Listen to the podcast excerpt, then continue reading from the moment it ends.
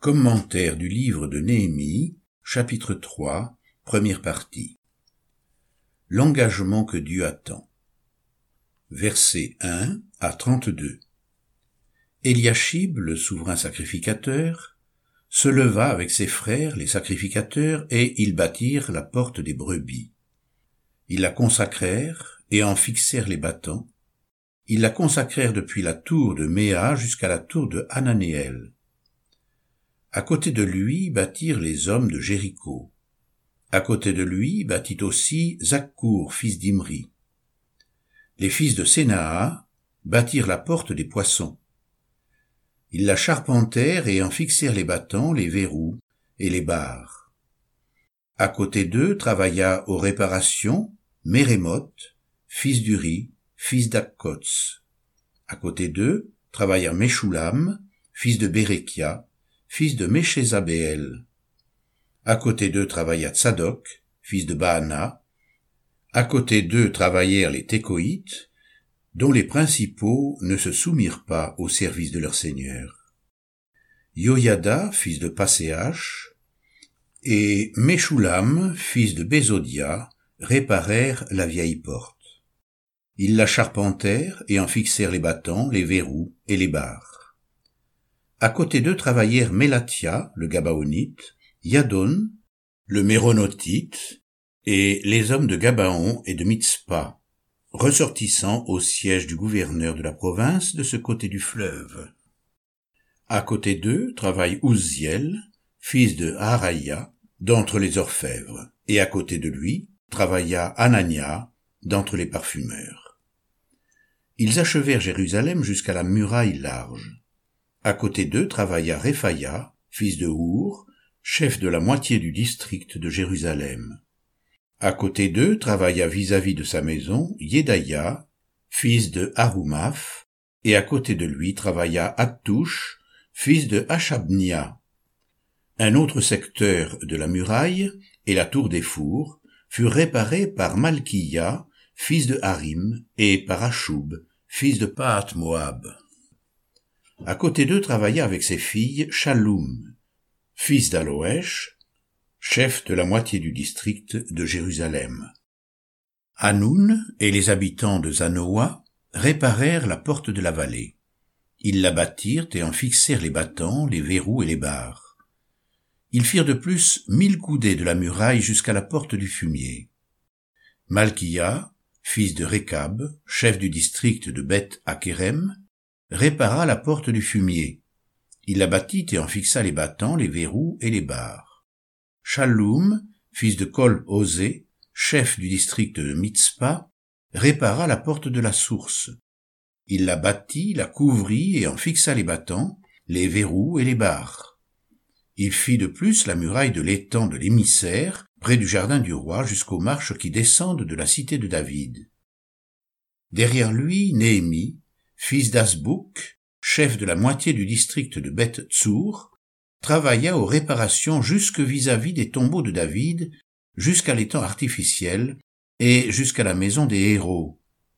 Derrière lui travaillèrent les Lévites, Réoum, fils de Bani, et à côté de lui travailla pour son district Achabia, chef de la moitié du district de Kaïla. Derrière lui travaillèrent leurs frères Bavvaï, fils de Enadad, chef de la moitié du district de Kaïla. Et à côté de lui, Ézer, fils de Josué, chef de Mitzpah, répara un autre secteur vis-à-vis de la montée de l'arsenal à l'encoignure.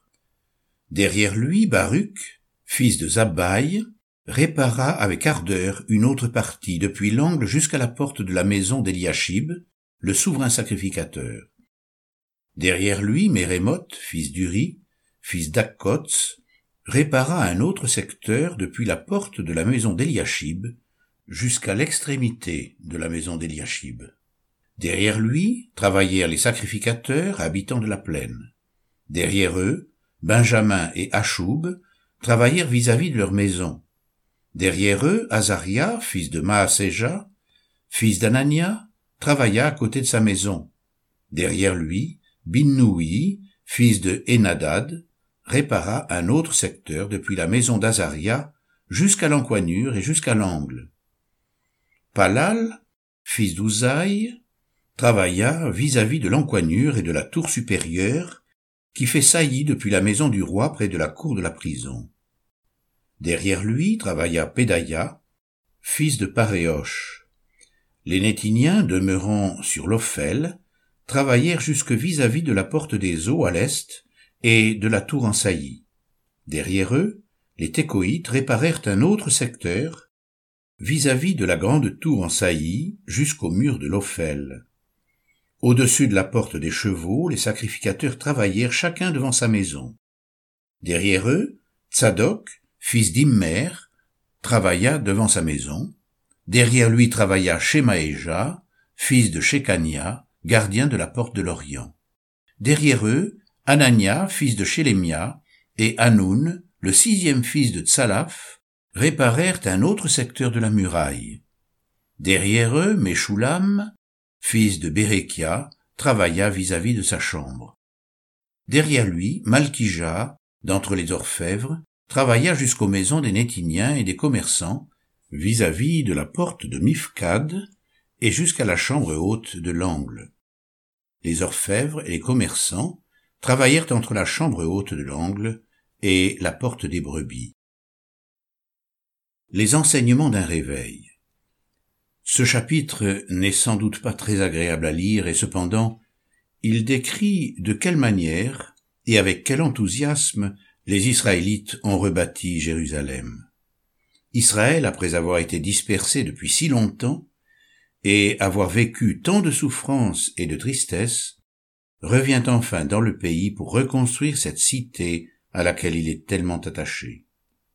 Si je t'oublie, Jérusalem, que ma droite m'oublie, que ma langue s'attache à mon palais, si je ne me souviens de toi, si je ne mets Jérusalem au-dessus de toute autre joie.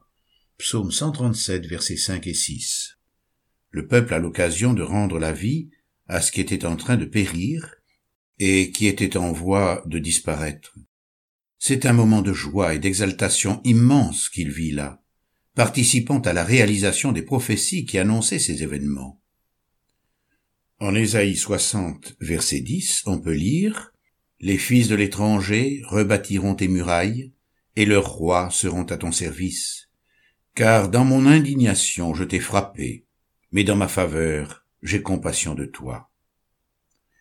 Et dans Ésaïe chapitre 61 verset 4, on peut lire Ils rebâtiront sur d'anciennes ruines, ils relèveront d'antiques décombres, ils rénoveront des villes désertes, dévastées pendant des générations.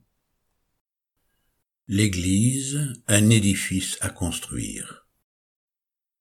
Jérusalem est la cité terrestre de Dieu. Nous savons que pour nous, qui sommes participants de la nouvelle alliance, il n'y a pas de cité de Dieu à construire, puisque notre cité est dans le ciel. Nous lisons dans Philippiens chapitre 3 verset 20, pour nous, notre cité est dans les cieux. Et dans Hébreux chapitre 13 verset 14, car nous n'avons pas ici de cité permanente, mais nous cherchons celle qui est à venir. Toutefois, si l'œuvre que nous avons à accomplir est principalement spirituelle, elle n'en doit pas moins se faire sur cette terre, au travers de travaux concrets, pratiques et matériels.